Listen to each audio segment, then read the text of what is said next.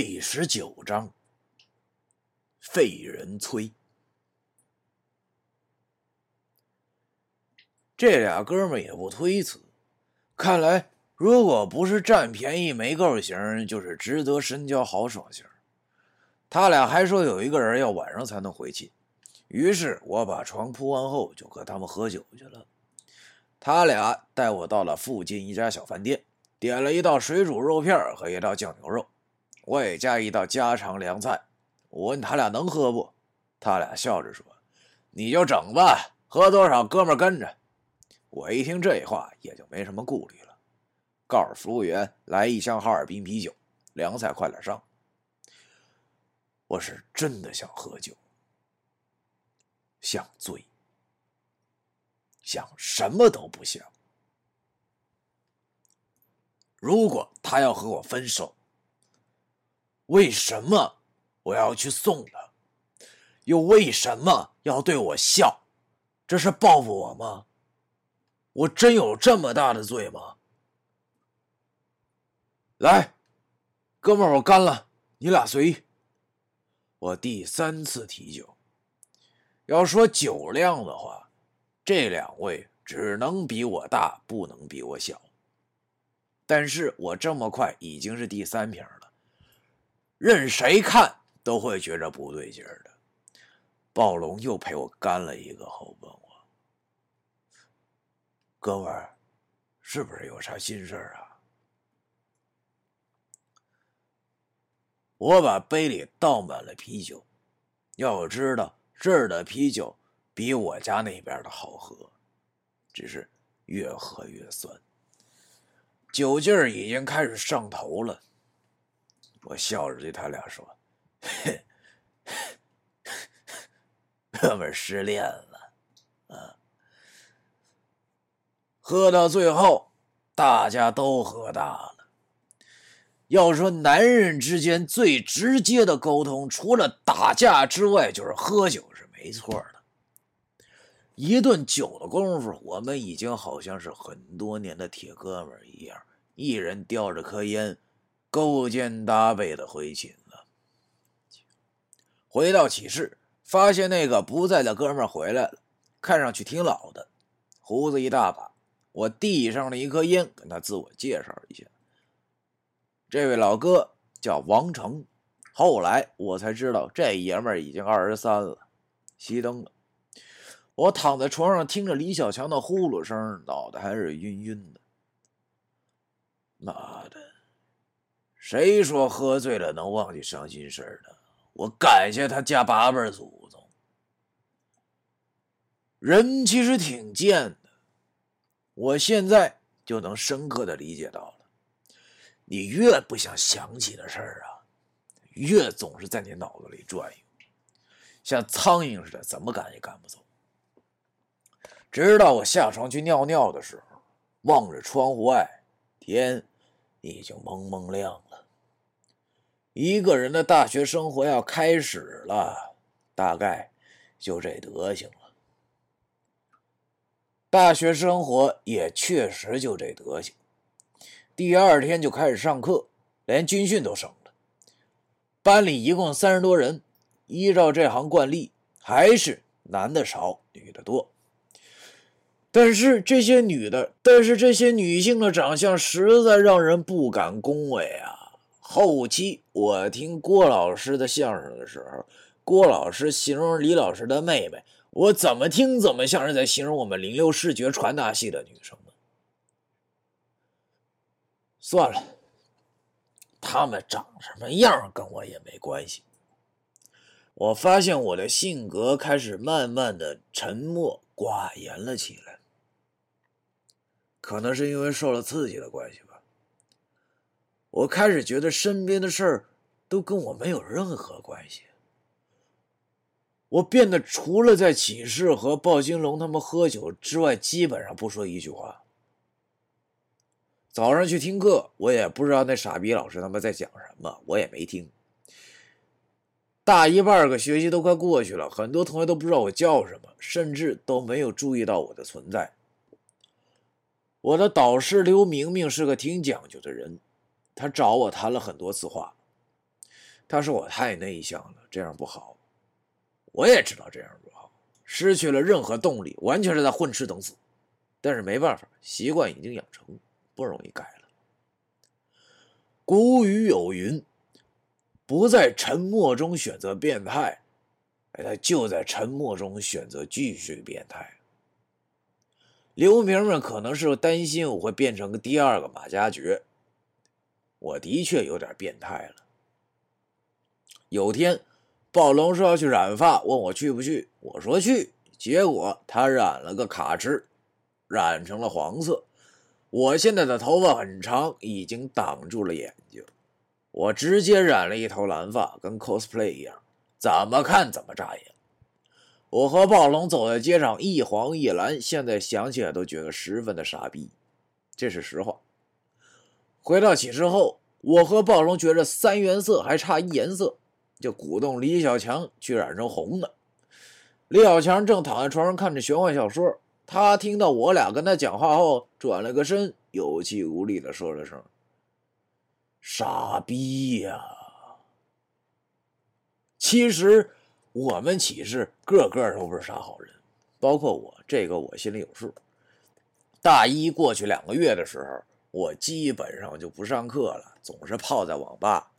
我强子、暴龙，还有一个别寝的叫小涛的哥们，没日没夜的在网吧里玩着《魔兽世界》，基本上没一天不逃寝的。饿了就出去喝酒，困了回寝室睡觉。想想这段时期也发生过不少有意思的事儿啊。有一天，我们哥四个去通宵，我旁边坐了一小孩不大，看上去也就高一高二那岁数。这哥们发型比我还霸气，粉色的，一点不夸张的说，有点类似于青年特兰克斯的超级赛亚人变身，啊，又有几分和自由女神像神似。我从他身边路过都怕他头发扎着我。斜眼一看，这哥们 QQ 名也挺霸气，叫做维尼复古富裕。也不知道啥时候网上开始流行这种脑残文的，我看了半天也没看出来这他妈是什么意思。后来还是涛子告诉我，这名字是为你不孕不育。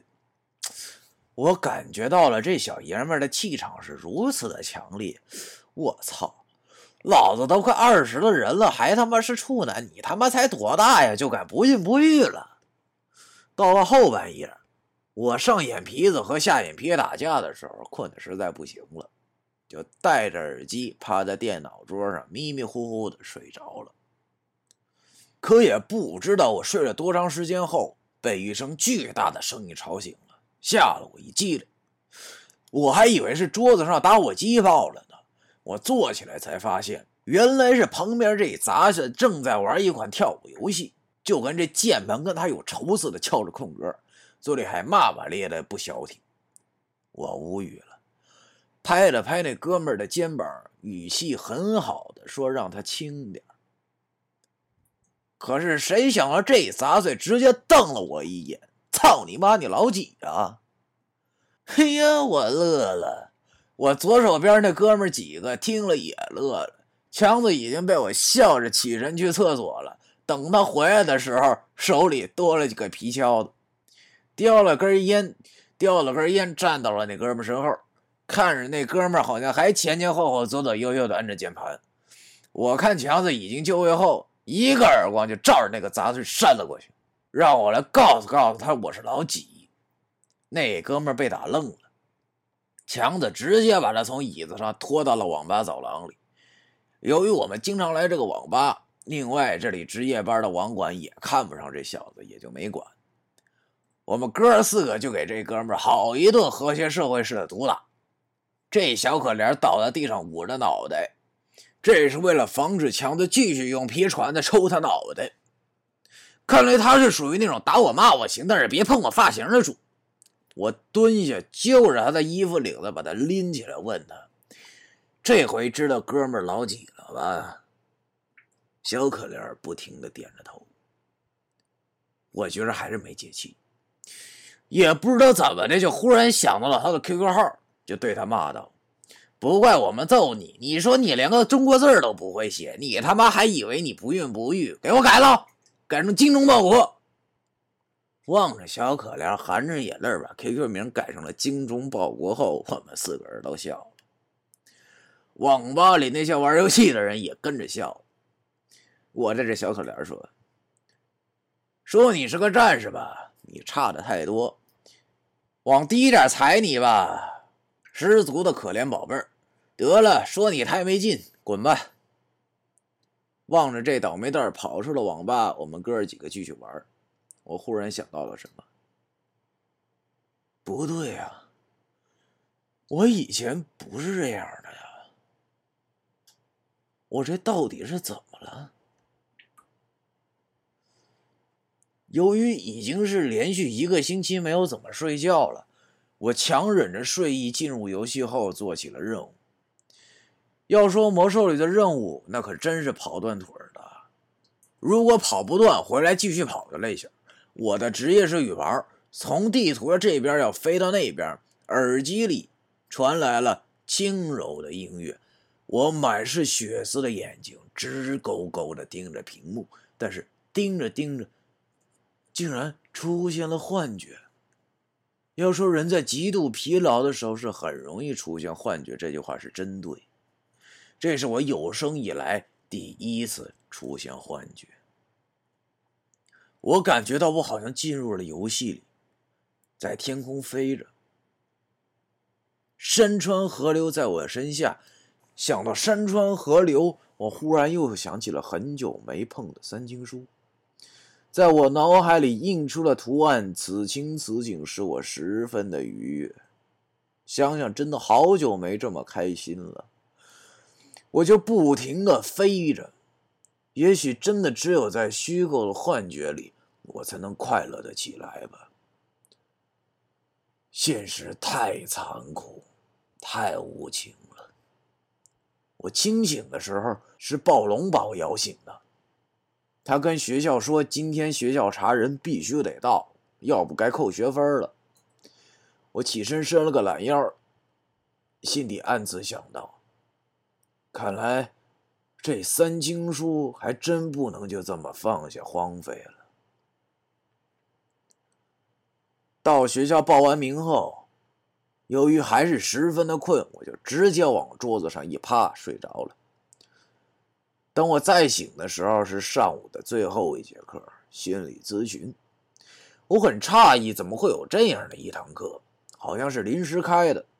一个面容很清秀的眼镜女教师正在给大家讲着一些所谓的心理知识，我听了个大概，觉得没有用。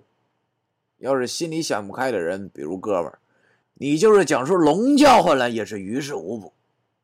那位眼镜女后来让我们拿出一张纸儿，说要做一个叫巫术人的心理实验，就是在纸上随便画三样东西：一个屋子、一棵树，还有一个人。